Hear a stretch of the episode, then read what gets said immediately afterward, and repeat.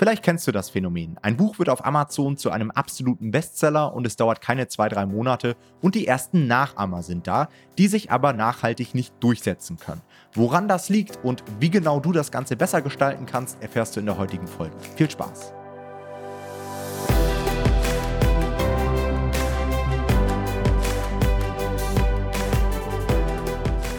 Hallo und herzlich willkommen zu einer neuen Folge des Verlagsniveau Podcast und heute wollen wir uns mal ein sehr interessantes Phänomen anschauen, welches in den letzten Monaten sehr häufig bei unseren Coaching-Teilnehmern immer mal wieder vorgekommen ist. Und zwar möchte ich euch das heute einmal an einem Szenario erklären. Ja, es steht mal wieder ein neuer Trend an auf Amazon. Ja, irgendein heißes Potenzial in den letzten paar Jahren hatten wir immer den Kinderbuchmarkt, wo irgendwelche neuen Nischen aus dem Boden gesprossen sind. Oder auch gerade jetzt mit der neuen Regierung, die wir haben, gibt es ja immer mal wieder politische Entscheidungen, die für neue Nischen sorgen. Wir haben neue Trends im Ernährungsbereich. Wir haben momentan natürlich auch wirtschaftlich turbulente Zeiten, die sich dann auf die ganzen Finanz- und Wirtschaftsnischen auswirken und so weiter. Und solche Potenziale werden dann erstmalig von einem Publisher erkannt häufig dadurch, dass er eben sehr gute Nischensuchstrategien hat und er veröffentlicht in diesem Bereich dann ein Buchprojekt. Und oftmals ist es so, dass dieses Buchprojekt dann ziemlich gut zündet. Warum? Naja, weil es halt noch sehr, sehr wenig Angebot gibt und die Nachfrage eben so groß ist. Und in diesem Fall redet man von einem sogenannten Nachfrageüberhang. Ja, das heißt, wir haben mehr Nachfrage als eigentliches Angebot. Dementsprechend schöpft dieser Publisher, der eben zuerst am Start ist, die komplette Nachfrage ab und verkauft sich dumm und dämlich. Ja. Das sorgt natürlich dafür, dass er im Bestsellerrang immer weiter nach unten kommt. Vielleicht sogar irgendwann in den Top 1000 ist. Und solche Bücher fallen natürlich auf. Die haben einen Bestseller-Button, die tauchen immer mal wieder in den Tools auf, Helium 10 Blackbox und so weiter, sodass natürlich auch andere Self-Publisher mit der Zeit auf diesen Bereich stoßen. Und dann beobachten wir immer das gleiche Szenario.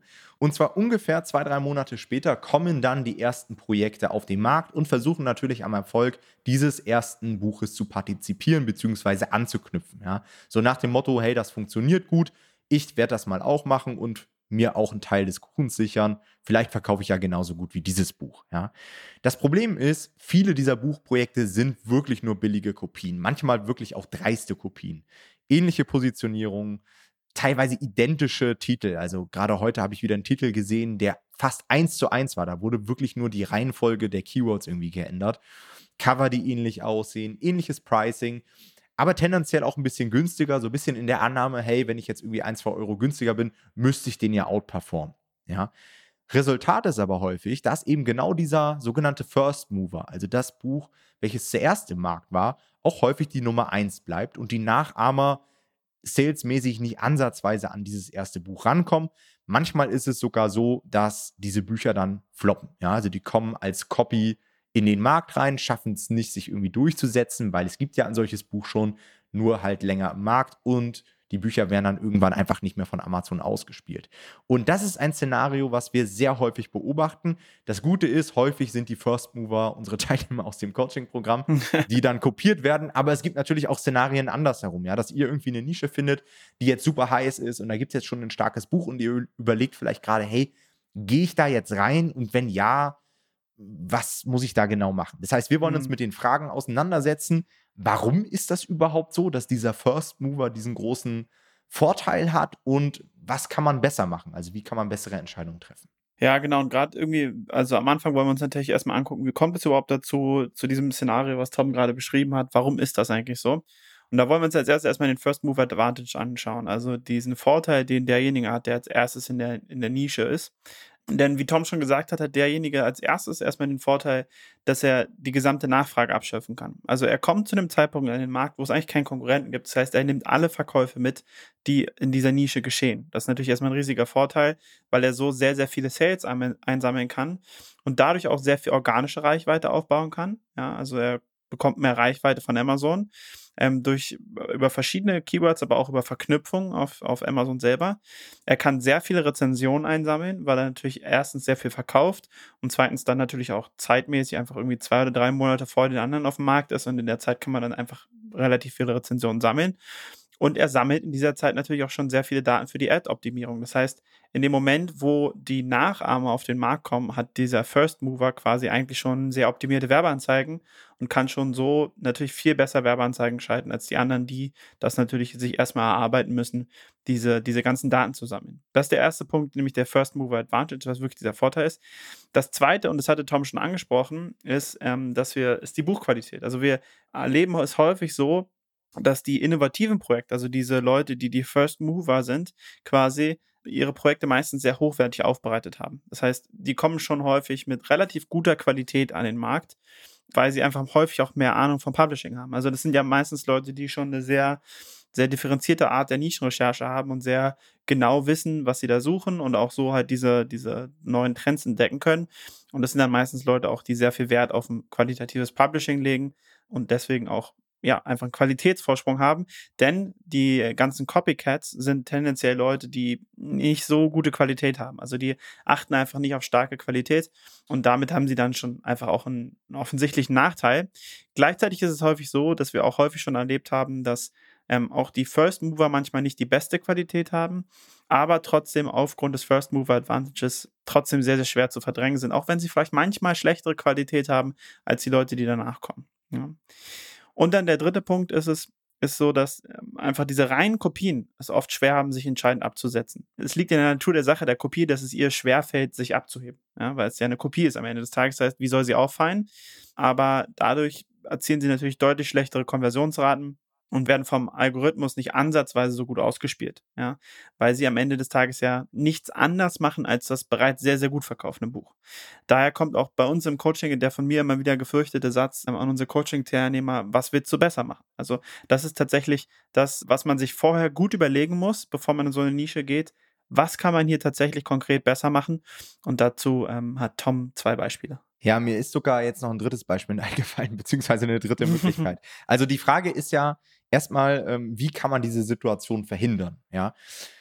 Und ich würde sagen, Möglichkeit Nummer eins ist ebenfalls zum First Mover zu werden. Das heißt, sich Nischenstrategien ja. anzueignen, sodass man eben diese Potenziale frühzeitig erkennt, um eben diesen Vorteil selbst nutzen zu können. Und wie du schon eben gesagt hast, es gibt teilweise Buchprojekte, die vielleicht nicht super stark sind, aber als erstes im Markt waren und dann teilweise über Jahre dominieren. Auch ich habe ein sehr schönes Beispiel dafür, denn mein bestes Buchprojekt, auch dazu ähm, habe ich schon mal ein YouTube-Video gemacht, das hat über 100.000 Euro Tantiemen eingespielt, war ein First Mover, beziehungsweise gab es wirklich sehr, sehr wenige gute Projekte in dem Bereich, die auch gleichzeitig nicht nur inhaltlich gut waren, sondern auch gut vermarktet wurden. Ja? Also First Mover heißt nicht immer, dass man der Erste ist, der ein Buch zu diesem Thema macht, sondern der Erste ist, der es vernünftig macht, formuliere ich das mal so.